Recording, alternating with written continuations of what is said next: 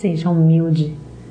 Vemos no mundo muitas pessoas orgulhosas e cheias de si, por terem muitas riquezas e fama, ou mesmo por ocuparem um lugar de destaque na sociedade ou em um grupo. Devemos ter muito cuidado para que nada disso nos contamine e para que, independente da circunstância, possamos estar debaixo da graça de Deus e que isso nos baste.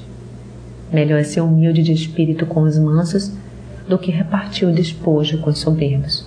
Provérbios 16, 19. Uma das coisas que mais chama atenção em um cristão é que, ainda que possua muitas riquezas aqui na terra, seu coração não está nelas, mas em Deus. Isso parece loucura ao mundo. Ora, o homem natural não compreende as coisas de Deus, porque lhe parece loucura, e não pode entendê-las, porque elas se discernem espiritualmente. 1 Coríntios 2,14 De que adianta o homem a soberba? O que levará de material da terra? Será que ainda não entenderam nada? A soberba do homem o abaterá, mas a honra sustentará o humilde de espírito Provérbios 29, 23.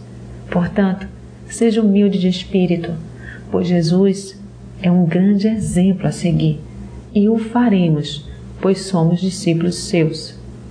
Tomai sobre vós o meu jugo e aprendei de mim, que sou manso e humilde de coração, e encontrareis descanso para vossas almas.